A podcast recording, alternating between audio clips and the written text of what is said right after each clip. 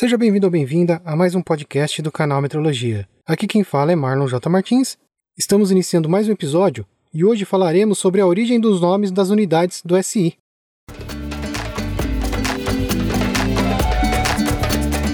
Canal Metrologia, seu podcast na medida certa.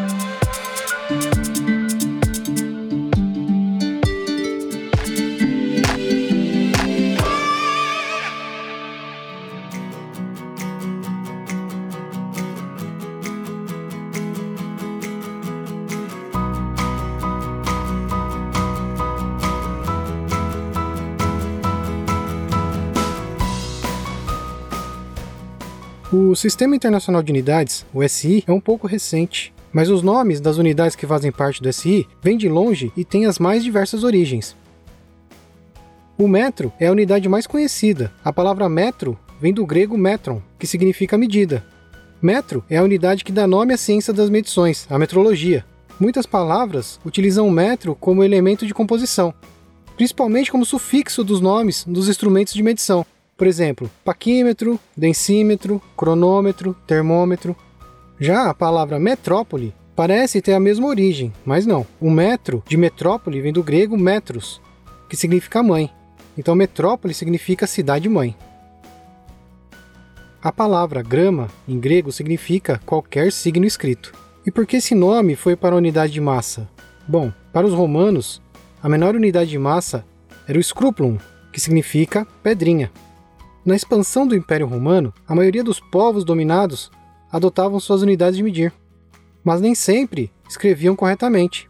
Scrupulum acabou sendo grafado como scripulum, e esse erro de escrita fez a palavra scripulum ser confundida com scriptum, que significa escrita. Como grama em grego significa qualquer signo escrito, scrupulum virou grama. E uma curiosidade, a palavra grega grama é masculina, então dizemos o grama quando nos referimos à unidade de massa. A palavra feminina grama, usada em campos de futebol, vem do latim gramen, que significa relva. Muitas palavras usam o sufixo grama com seu significado de signo escrito, por exemplo, diagrama, telegrama, programa, pentagrama. O grama não é a unidade base para massa. A unidade de massa é o quilograma. É o único caso em que um múltiplo assume esse papel. Quilo, do grego kilioi, significa mil. Hora vem do latim e significa hora mesmo. É a 24 parte do dia. O minuto veio do adjetivo minutus, que significa pequeno. Os geômetras antigos dividiam o grau em 60 partes, chamando cada parte de pars minuto prima, a primeira parte pequena. Esta, por sua vez, quando dividida em 60 partes iguais, era chamada de pars minuta segunda, a segunda parte pequena, de onde veio o nome da unidade de tempo no SI, o segundo. Uma curiosidade, já que citamos o grau, a palavra vem do latim grados, que significa degrau. Assim, não podemos confundir quando minuto e segundo expressam tempo, seus símbolos são min e s, respectivamente. E quando expressam divisão de grau, seus símbolos são apóstrofos. Candela significa vela em latim é a unidade do SI para intensidade luminosa. Esse nome tem sua origem no método inicial de definição da unidade, onde utilizava-se uma vela de cera de tamanho e composição padrão para comparação com outras fontes luminosas. Mol é a unidade do SI para a quantidade de matéria. A palavra mol vem do latim molécula, diminutivo de mole, que significa massa. Porém, esse conceito não deve ser confundido com massa, pois o mol é usado principalmente para quantificar o número de moléculas, átomos e outras partículas diminutas. Tanto Kelvin, unidade do SI para a temperatura termodinâmica, como Ampere, unidade do SI para a intensidade de corrente elétrica, têm esses nomes em homenagem a dois cientistas.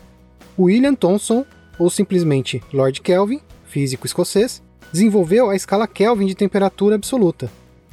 E André-Marie Ampère, físico e matemático francês, desenvolveu estudos fundamentais em eletricidade e eletromagnetismo.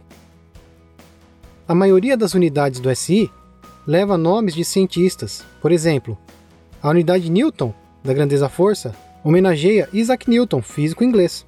A unidade Pascal, da grandeza-pressão, homenageia Blaise Pascal, físico francês. A unidade Celsius da grandeza de temperatura homenageia Anders Celsius, astrônomo sueco. Celsius é a única unidade do SI escrita com letra maiúscula. Conhecer a origem facilita a compreensão dos nomes das unidades do Sistema Internacional. Este foi mais um episódio do podcast Canal Metrologia.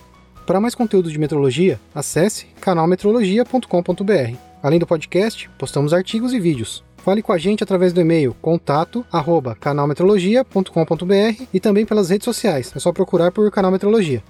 Gostaria de agradecer aos apoiadores do canal Metrologia. Muito obrigado. Se você curte o canal Metrologia, considere se tornar um apoiador. Temos recompensas exclusivas, como o nosso grupo secreto do WhatsApp.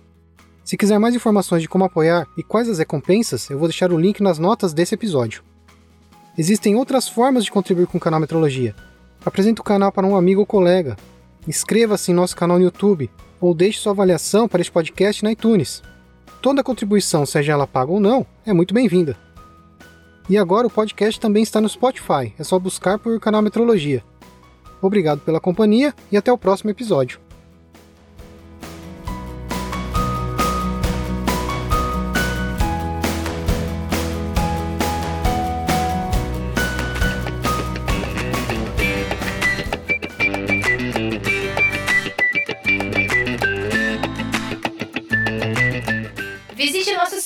canalmetrologia.com.br.